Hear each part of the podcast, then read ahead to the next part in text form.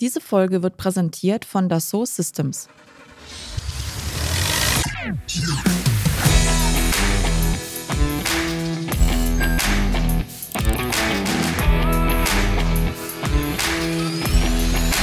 Technik aufs Ohr Spezial. Hallo und herzlich willkommen zu einer neuen Spezialfolge von Technik aufs Ohr.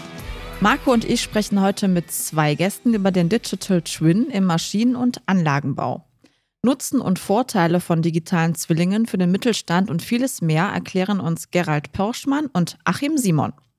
Gerald Pörschmann ist geschäftsführender Vorstand der Zukunftsallianz Maschinenbau e.V. Achim Simon ist Senior Consultant bei Techniadach. Gemeinsam nehmen sie an der Webinarreihe von Dassault Systems mit dem Thema Digital Twin Collaborative Engineering teil. Herzlich willkommen. Herzlich willkommen, die Herren.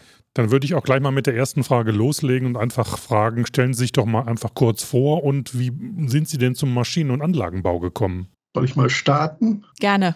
Ja, Gerald Pörschmann, geschäftsführender Vorstand der Zukunftsallianz Maschinenbau und Maschinenbauingenieur von Hause aus, Diplomingenieur, Wirtschaftsingenieur.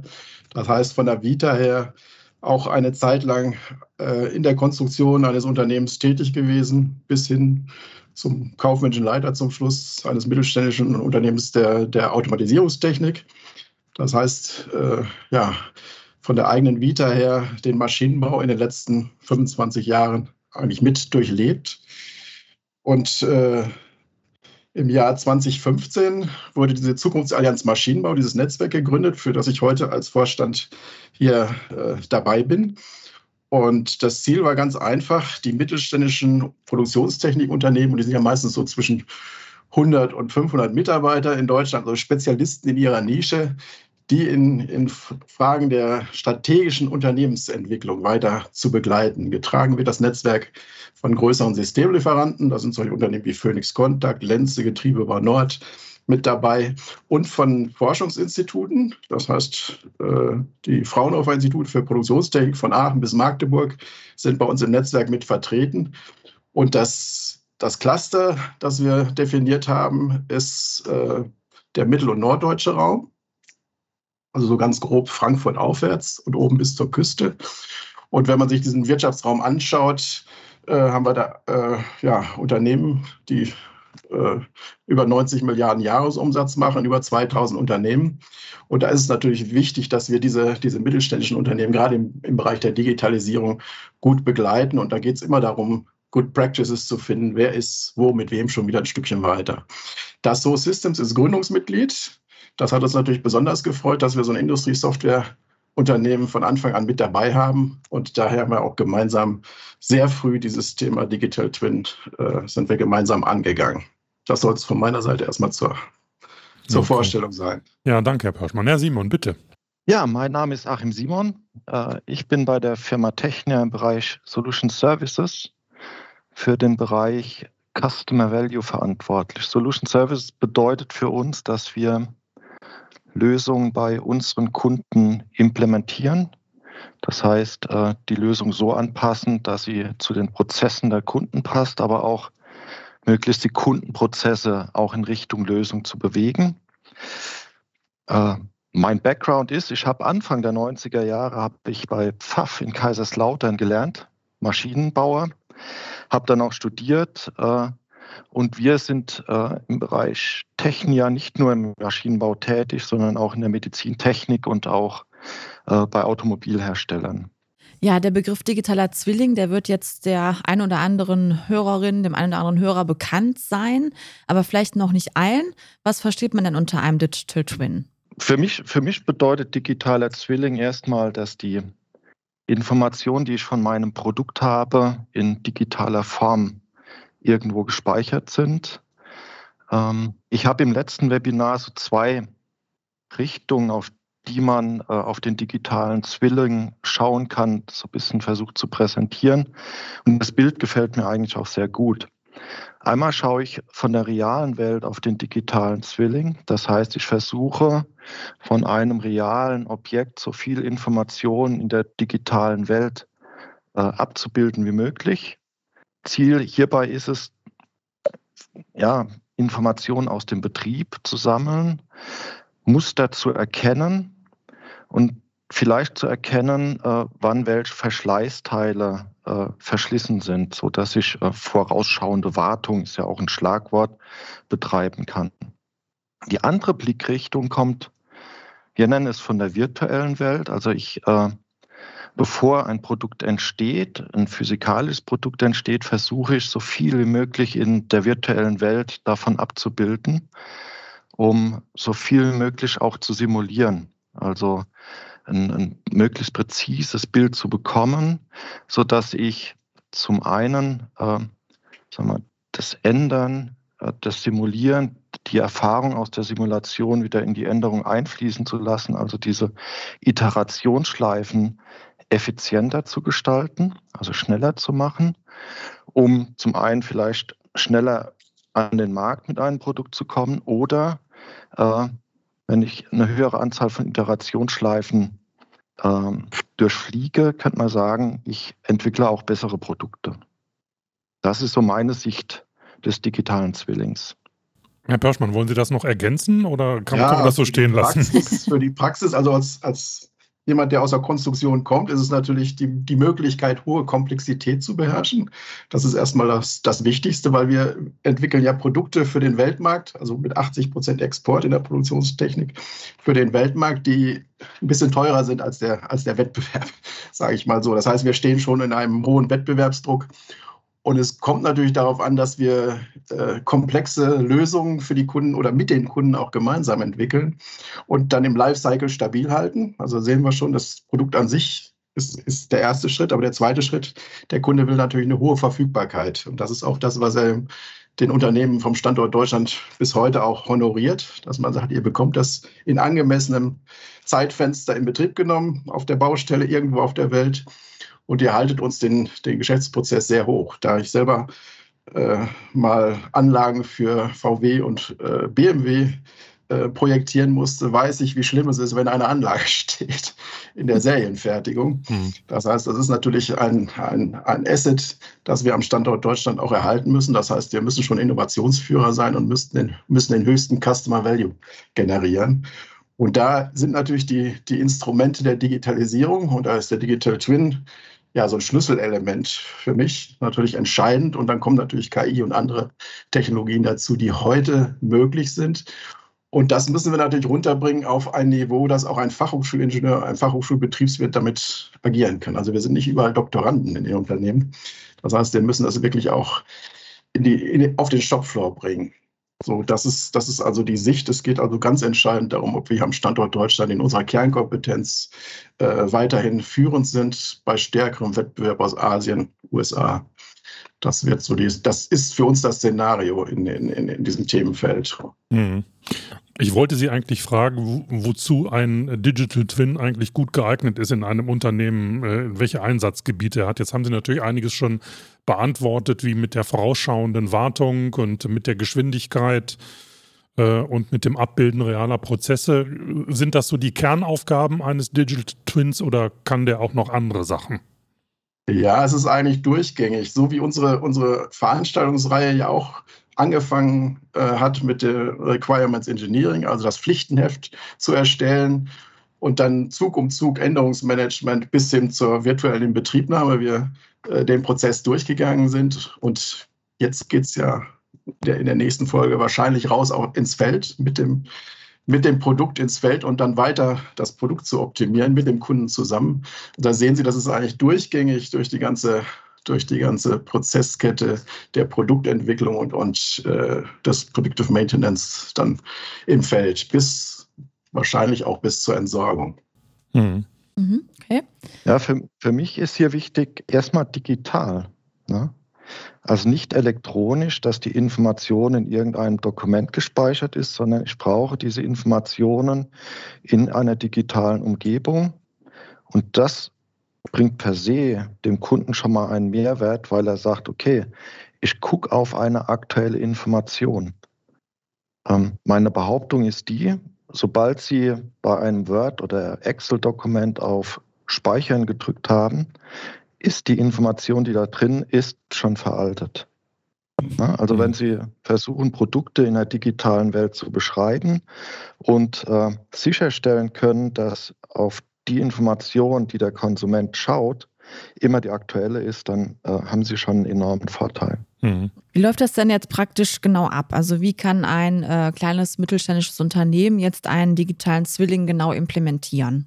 Das ist eine gute Frage. Ähm, für mich ist die einfachste Form des digitalen Zwillings die Stückliste. Also eine Liste von Komponenten, aus denen Ihr Produkt besteht. Ja, auch hier wieder das, was ich eben gesagt habe, wenn es nicht mehr in einem Dokument, sondern in digitaler Form auf einer Plattform hinterlegt ist und Sie sicher sein können, dass das die richtige Information ist, dann haben Sie den ersten Schritt schon gewagt. Stücklistenthema ist eines der ersten Themen, das wir bei einer Implementierung von 3D Experience bei unseren Kunden angehen, zu sagen, es gibt verschiedene Sichten auf Stücklisten.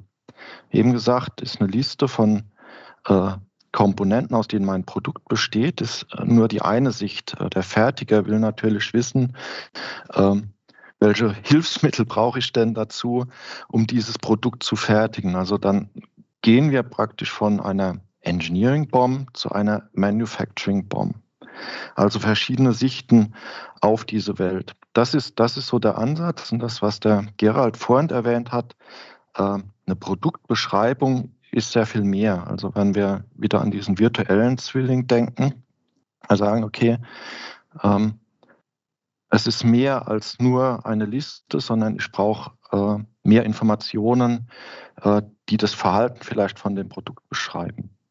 Jetzt äh, gibt es ja diese Dassault-Webinarreihe und da gehen Sie unter anderem auf das Varianten- und Konfigurationsmanagement ein und hier spielt diese 3D-Experience-Plattform Dassault Systems eine Rolle. Von der haben wir ja schon mal in einer anderen Folge gehört, aber wieso spielt das hier gerade äh, so eine äh, zentrale Rolle? Von meiner Seite ist der erste Ansatz ist äh, eine durchgängige Beschreibung des Produktes. Ähm, ich bin Maschinenbauer, Konstrukteur. Wenn ich an ein Produkt denke, dann habe ich eine 3D-Geometrie, die ich mit CAD erstellt habe im Kopf, mhm. wovon ich eine Zeichnungsableitung mache, wovon ich vielleicht auch Fräsprogramme oder auch FEM-Simulationen ableiten kann. Aber ein Produkt ist mehr. Ein Produkt beginnt mit der Anforderung, also mit dem Requirement Management. Äh, bevor ich überhaupt anfange zu konstruieren, will ich Funktionen beschreiben. Äh, zur Produktbeschreibung gehört aber auch eine Logik, zum Beispiel Schaltpläne. Klar, die 3D-Geometrie mit all dem, was ich eben gesagt habe. Dann aber auch die Struktur, also in welcher Reihenfolge montiere ich zum Beispiel ein Produkt, zum Beispiel so eine Fertigungsstückliste und darauf aufbauen dann die Prozesse, die es notwendig macht, äh, Teile zu produzieren und zu montieren und dann aber auch Ressourcen, also Konstruktion, äh, Fertigungshilfsmittel oder Roboter. Und diese komplette Kette dieser Beschreibung kann ich alles im 3D Experience abbilden. Und für mich ist äh, das Config- und Variantenmanagement ist eine Querschnittsfunktion, die alle beschreibenden Bereiche betrifft. Äh, also es gibt zwei, zwei Aspekte. Das eine ist das Konfigurationsmanagement, also in welcher Zusammenstellung verkaufe ich mein Produkt also in welcher Ausprägung, mit einem großen, mit einem kleinen Motor, äh, mit einer hohen oder mit einer kleinen Performance und so weiter.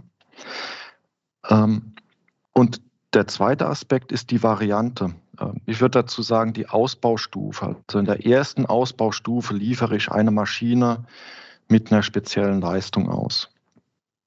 In der zweiten Ausbaustufe sage ich, okay, vielleicht braucht der Markt eine höhere Leistung und eine dritte Ausbaustufe könnte sein, dass ein Kunde sagt, äh, ich hätte aber gern eine bestimmte Anforderung damit abgedeckt und dann kann ich äh, wieder in diese Ausbaustufen äh, das Ganze mit einpflegen. Also wir bilden auch die Historie oder wenn ich das von der Planungsseite her sehe, vorausschauend versuche ich äh, auch schon zeitlichen, den zeitlichen Aspekt mit abzubilden. Mhm.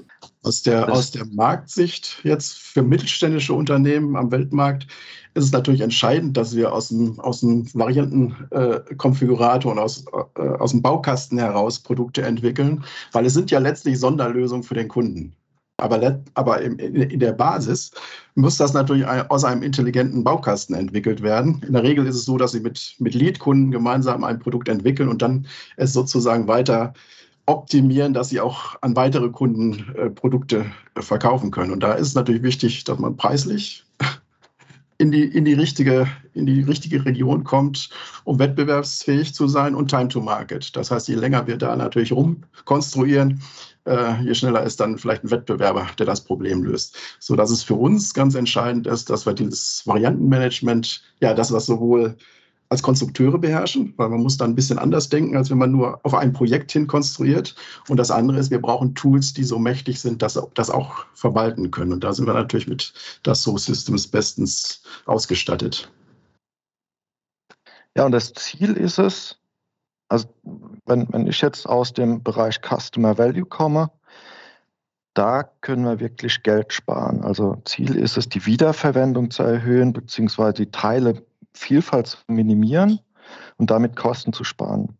Also den Wandel des Unternehmens von einem Engineer-to-Order-Prozess, also ich mache es so äh, individuell, wie es mein Kunde haben will, in Richtung Configure-to-Order.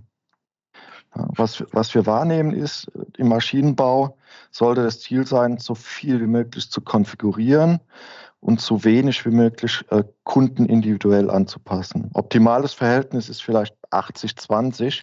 Man sagt, 80 Prozent wird konfiguriert und 20 Prozent ist Kunden, kundenindividuelle Anpassung.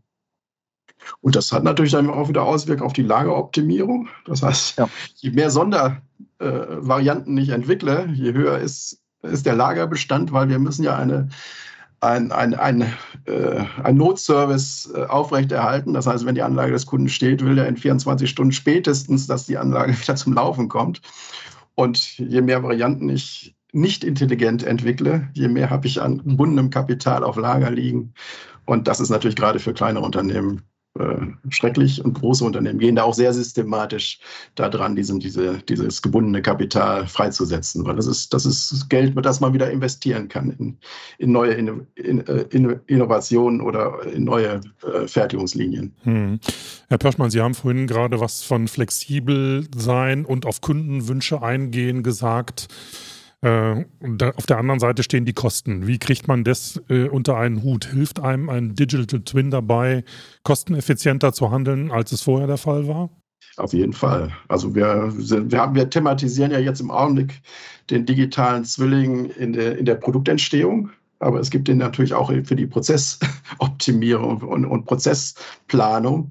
Und äh, ich denke mal, wenn wir das am Standort Deutschland nicht beherrschen, die anderen auf der Welt äh, arbeiten gerade daran mhm. und die Instrumente sind da. Also die, die, die, die, die äh, digitalen Tools haben jetzt die Qualität, dass man das wirklich auch äh, in der Praxis umsetzen kann. Mhm. Mit einer gewissen Komplexität. Hier muss jedes Unternehmen, also wir, wir, wir planen ja keine neuen Fabrikstrukturen oder, oder, oder Unternehmensstrukturen auf der grünen Wiese, sondern wir sind Brownfield. Wir müssen das, in, wir müssen das weiter optimieren, aber da muss jedes Unternehmen auch an seiner, an seiner digitalen Architektur vom CAD, PPS-System und anderen Bereichen oder ERP-System äh, weiter dran arbeiten. Hm. Das sehen wir gerade sehr stark. Ja. Und da sind natürlich auch größere Unternehmen äh, Vorbild, an denen man sich orientieren kann. Gibt es denn so eine Hausnummer, kann man sagen, ab einer bestimmten Unternehmensgröße oder ab einem bestimmten Umsatz äh, lohnt sich so ein Digital Twin oder ist das völlig unabhängig von Größe und Umsatz? Achim, willst du was aus deiner Erfahrung sagen? Da gibt es keine festen Zahlen. Mhm. Also wir hatten dieses Jahr einen Kontakt mit einem Unternehmen, was sich im Wandel vom Handwerksbetrieb zum Industriebetrieb befindet. Ne? Das macht ja den Mittelstand eigentlich aus, einen hohen handwerklichen Anteil, um Kunden individuelle, schnelle Lösungen zu basteln. Ähm, und wenn ich diesen Schritt dann gehe, das ist, es gibt bestimmt eine Größe, aber die kann ich Ihnen leider nicht nennen. Und ich sage, okay, jetzt habe ich so viele Menschen, ich habe so viel Kapital, äh, das, das Risiko äh, wird langsam unüberschaubar, dass ich sage, okay, jetzt muss ich mich, jetzt muss ich mir die Prozesse anschauen, zu sagen, ich kann nicht mehr individuell auf jede Kundenanforderung äh, reagieren, äh, um dann ähm, ja, Fertigungsmengen zu konsolidieren und zu sagen, okay, äh, ich muss jetzt den Schritt der Industrialisierung gehen, sozusagen von, von Einzelserien hin zu Kleinserien, mhm. um dadurch dann eben auch Geld einzusparen. Und das ist ein das Punkt, den wir auch oft, oft wahrnehmen, wenn wir, wenn wir jetzt mit Kunden diskutieren, gerade Varianten Config Management, da sagen, ja, die, die Variante ist im Kopf des Konstrukteurs. Äh, und das ist eine riesen Herausforderung, das, was der Konstrukteur heute im Kopf hat, irgendwie systematisch abzubilden. Dadurch äh, verlieren sie natürlich auch ein Stück Flexibilität, weil das System kann nicht immer das abbilden, was ich äh, im Kopf haben kann. Ja?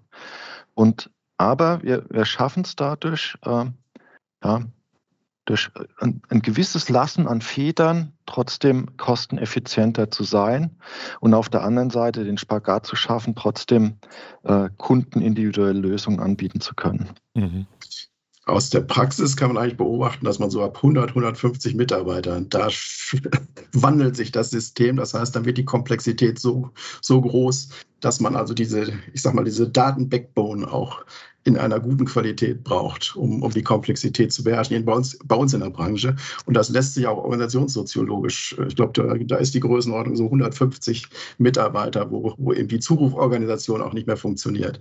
Und das andere ist natürlich, es muss auch Know-how gesichert werden. Es kann ja auch eine, ein guter Konstrukteur äh, die Stelle wechseln. So. Mhm. Und dann muss ich immer noch in der Lage sein, das Produkt äh, weiter dem Markt anzubieten oder auch weiter zu optimieren. Also hier geht es darum, auch Daten zu sichern.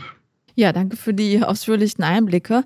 Ähm, ich würde jetzt gerne ein bisschen auf den Forschungs Forschungsstand, so viele S drin, eingehen.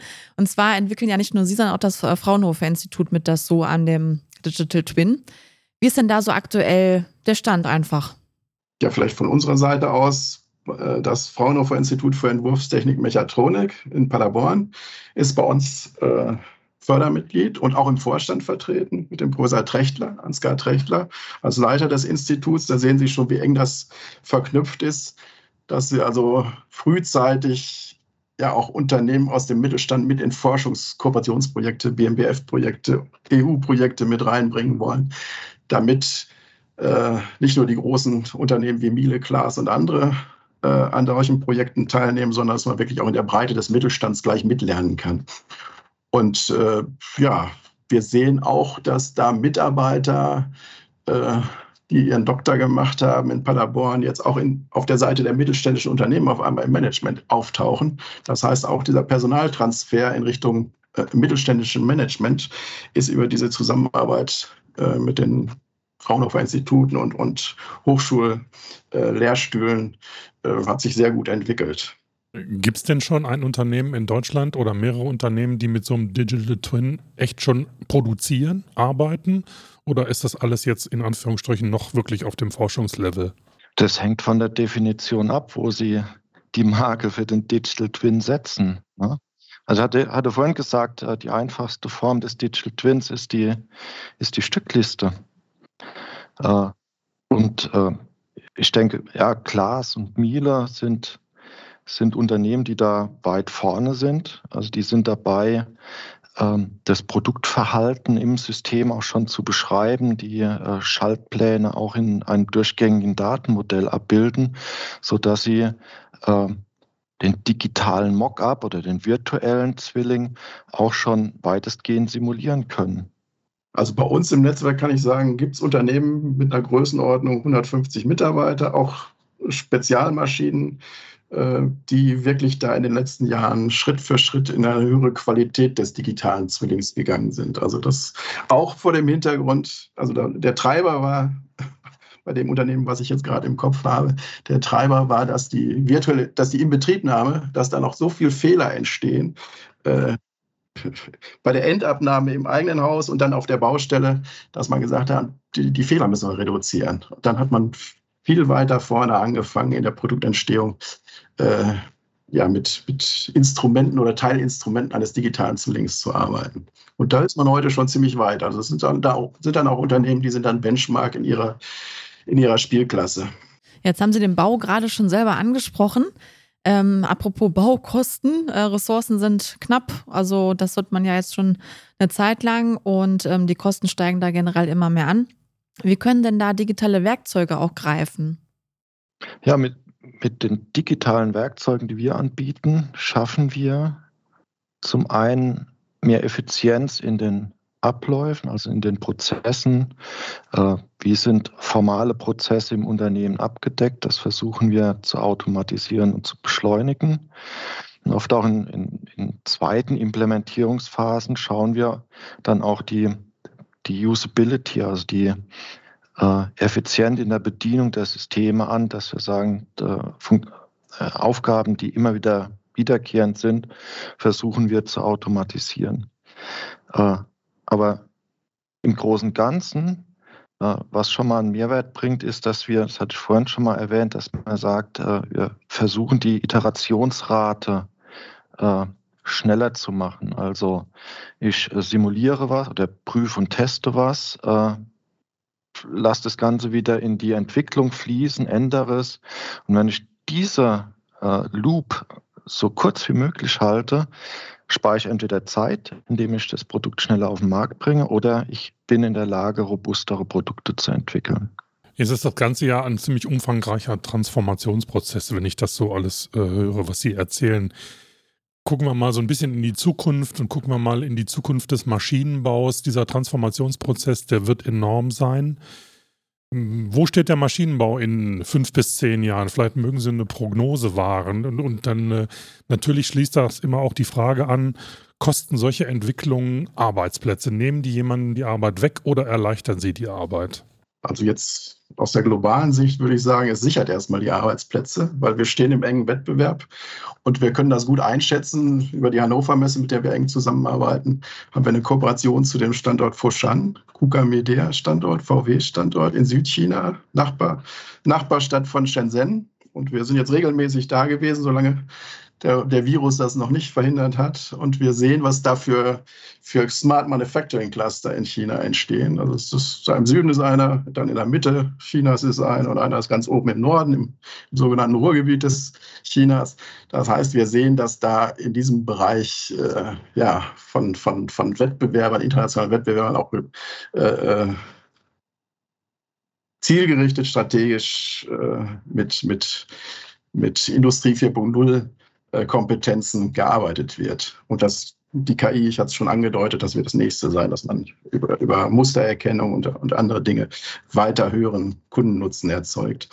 Und für uns ist es ganz entscheidend, dass wir da diese, diesen Schritt mitgehen. Ähm, der Nachteil in Deutschland ist vielleicht, dass wir erst was zerstören müssen, bevor wir was Neues aufbauen. Das ist in China anders. Die haben die Möglichkeit, da wirklich äh, Greenfield-mäßig auch Fertigungsstätten aufzubauen und mit ganz neuen äh, Methoden, Wissen zu agieren. Und das müssen wir natürlich am Standort Deutschland regeln, weil hier haben wir am Standort Deutschland haben wir auch so zwei Generationen. Das heißt, die junge Generation kommt jetzt aus den Hochschulen mit dem, mit dem Toolwissen, äh, was wir brauchen für, für Industrie 4.0.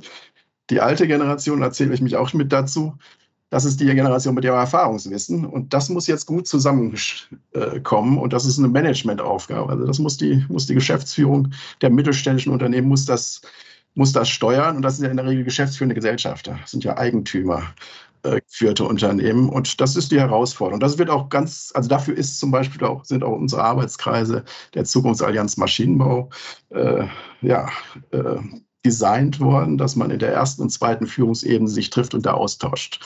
Und da ist viel Change Management. Das ist also die Technik, das kriegen wir am Standort Deutschland in den Griff und wir haben auch die richtigen Forschungspartner am Standort Deutschland. Aber das, das Change Management und das in der richtigen, im richtigen Tempo zu realisieren, das ist die größte Herausforderung, die wir im Augenblick sehen. Simon, wie sehen Sie das? Ja, genau, genau wie, wie Gerald. Ähm, wir wir bewahren die Wettbewerbsfähigkeit. Also das hat ja, war ja auch schon in den 80er, 90er Jahren, als man über industrielle Rationalisierung nachgedacht hat, zerstören wir Arbeitsplätze vielleicht, ja. Aber wir bewahren auch die Wettbewerbsfähigkeit. Und äh, wenn ich in der Zeitung nachlese, dass wir pro Jahr etwa 400.000 äh, Leute Zuwanderung brauchen, um unsere Fachkräfte aufrechtzuerhalten, mache ich mir um dieses Thema überhaupt keine Gedanken.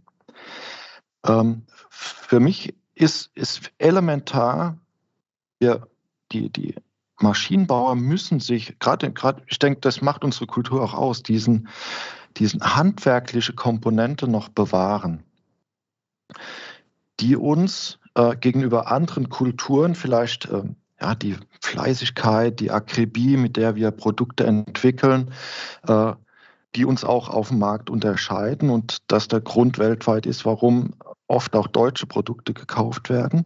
Klar müssen wir diese digitale Transformation mitgehen. Das ist, da wird kein Weg dran vorbeikommen. Ich, ich spiele immer so mit dem Gedanken zu sagen, wenn ich wüsste, wer von meinem Heimatort äh, jeden Morgen in die Region meines Arbeitsplatzes führe, äh, dann könnten wir ja zusammenfahren. Und ich bin davon überzeugt, dass die digitale Welt mir irgendwann dazu die Möglichkeit gibt, also Bedarfe zu erkennen und rechtzeitig zu reagieren.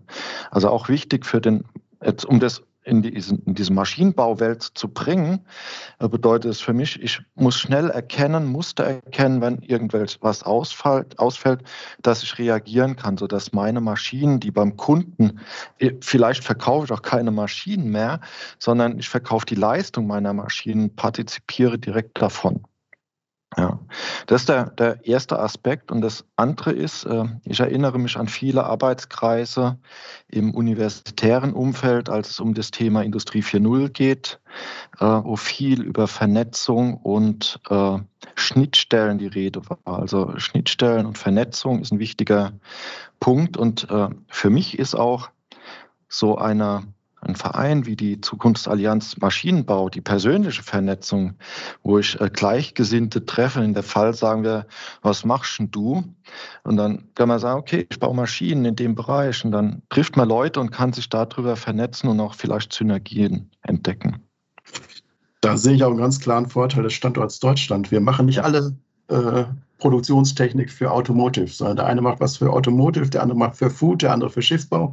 Das heißt, wir sind nicht ständig als Konkurrent, treffen wir uns nicht ständig als Konkurrenten, sondern wir können uns austauschen. Wir haben ähnliche Hausaufgaben zu machen, ähnliche, ähnliche Herausforderungen zu meistern und da ist die Stärke eigentlich am Standort Deutschland und auch die, die Durchlässigkeit und dieses, dieses Vertrauen, äh, zu sagen, okay, ich bin bereit, mal was einzubringen und aus meinen Erfahrungen zu berichten also solche Projekte sind ja nicht, laufen ja nicht ohne, ohne, ohne, ohne äh, Lernkosten. Und um dann zu sagen, also die Lernkosten, die ich jetzt bei der Weiterentwicklung meiner Struktur für den digitalen Zwilling gemacht habe, die muss nicht ein anderer auch noch, auch noch machen. Das heißt, wir sind, wir haben da auch so eine, ich sag mal, so ein soziales Element, gerade in dieser Unternehmerschaft, weil man weiß, der Wettbewerb ist eigentlich, kommt eigentlich von draußen. Also man respektiert sich hier. Wir können alle irgendwas gut, aber jeder in seiner, in seiner Nische, in seinem, in seinem Feld. Und das, ja, das sind über 6000 Unternehmen am Standort Deutschland, wenn man die VDMA-Zahlen mal zugrunde legt. Äh, das ist, das ist schon was. Und von, dem, von den Mitarbeitern, hier geht es, glaube ich, auch darum, gezielt Weiterbildungskonzepte zu entwickeln. Ja, die, die Prozesse ändern sich und manche Stellen werden auch so nicht mehr sein, wie sie mal vor fünf Jahren äh, festgelegt wurden. Also die Stelleninhalte, die Stellenprofile. Und da muss man natürlich auch die Mitarbeiter mitnehmen, dass sie nicht unsicher werden und dann demotiviert aussteigen. Also hier geht es ja auch darum, äh, Personalentwicklung zu betreiben. Also da sieht man auch wieder, dass es ist nicht nur Technik, die wir, die wir realisieren müssen. Aber wir sind da eigentlich gut, gut gerüstet. Ich würde sagen, das ist doch äh, ein gutes Schlusswort. Und wir bedanken uns erstmal für diese heutige Podcast-Folge. Und wer noch weitere Informationen haben möchte, der kann gerne in die Show Notes reingucken. Da packen wir auch den Link zu der angesprochenen Webinarreihe rein. Genau. Und äh, wer eine Idee hat für ein gutes Thema, so wie heute, der kann uns gerne kontaktieren unter podcast.vdi.de. Wir freuen uns über jede Zuschrift. Und dann würden wir sagen, Dankeschön und Tschüss, bis zum nächsten Mal. Ciao.